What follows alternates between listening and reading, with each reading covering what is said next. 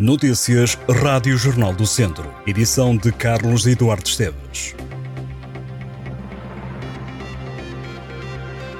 Um homem que estava a trabalhar para a fábrica Luz Fins em Nelas foi eletrocutado na tarde desta quinta-feira, segundo fonte do Comando Subregional de Visão de Lafões. O homem estaria a descarregar um caminhão e tocou num poste de média tensão.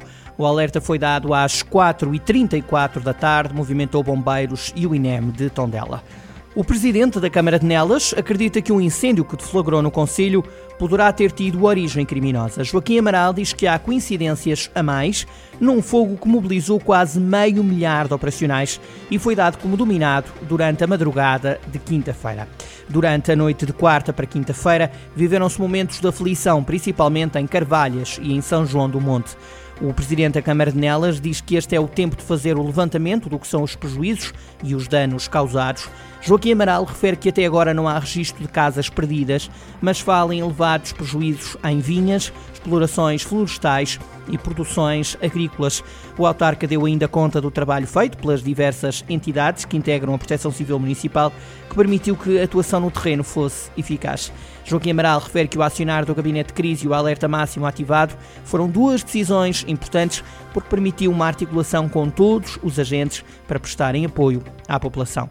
O incêndio que começou na quarta-feira ao meio-dia e 24 da tarde em Senhoria, na freguesia de Canas de e Nelas, levou a que fossem assistidas seis pessoas, dois civis e quatro bombeiros, devido essencialmente ao calor e ao fumo. A deputada nacional Cristiana Ferreira, do PSD de Viseu, acompanha a comitiva parlamentar enviada para Kiev para celebrar o Dia da Independência da Ucrânia. As comemorações contam com a presença do Presidente da República, Marcelo Rebelo de Sousa.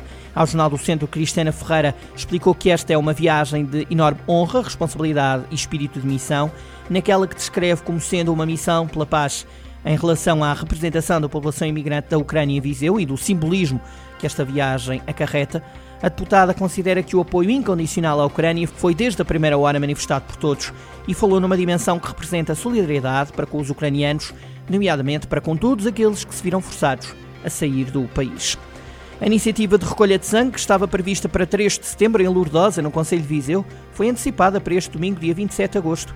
A alteração do calendário foi realizada a pedido do Instituto Português do Sangue. A falta de sangue foi justificação apresentada pelo Instituto Português do Sangue e da Transplantação. A colheita de sangue decorre este domingo entre as 9 da manhã e a 1 da tarde no Centro Paroquial de Lourdosa. Quatro anos depois, o Castro Daire volta a jogar a divisão de honra. A equipa desceu na época passada do Campeonato de Portugal.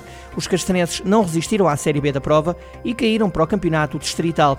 Ao Jornal do Centro, Ricardo Duarte, o treinador da equipa, revela que o plantel foi construído com precaução e está praticamente fechado. Aquele que no mundo do futebol é conhecido por Mangualde, diz que o Castro Daire não será candidato à subida, mas assume a candidatura aos primeiros lugares da divisão de honra.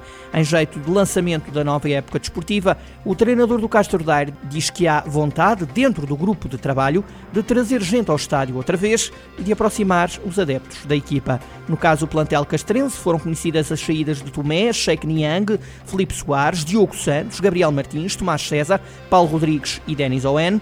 Na divisão de honra, Ricardo Duarte prevê um Castro Daire mais ofensivo e mais por cima do jogo, em comparação com o que aconteceu na época passada no Campeonato de Portugal. Até ao início dos jogos a doer, o Castro Daire fará mais dois jogos de treino, frente ao Penalva do Castelo e ao Oliveira de Frades. O início da época será contra o Voselenses, em casa, a 17 de setembro. Uma semana mais tarde, o Castro Daire joga em Nelas. No futsal, o Viseu 2001 está a treinar duas vezes por dia neste início de pré-época. O clube vai jogar a terceira Divisão Nacional de Futsal na próxima temporada. Ao Jornal do Centro, o treinador Rui Almeida diz que os treinos estão a decorrer dentro do esperado e afirma ser natural que nesta fase os jogadores apresentem mais queixas e desgaste por terem passado muito tempo sem treinar e competir. Com a pré-época em andamento, o Real Almeida esclarece que o plantel do Vídeo 2001 está praticamente fechado, faltando apenas apresentar um jogador. O mais recente a ser chamado foi Diogo Pinho, o jovem de 18 anos, fazia parte da formação do Viseu 2001 e estará às ordens de Rui Almeida. Para a nova época, o treinador do Viseu 2001 não tem dúvidas de que o objetivo só pode ser o de subir de divisão. A pré-temporada do Viseu 2001 terá jogos de treino no dia 23 ou 24 de setembro. O clube vai fazer o primeiro jogo a sério na época. Estas e outras notícias em jornaldocentro.pt.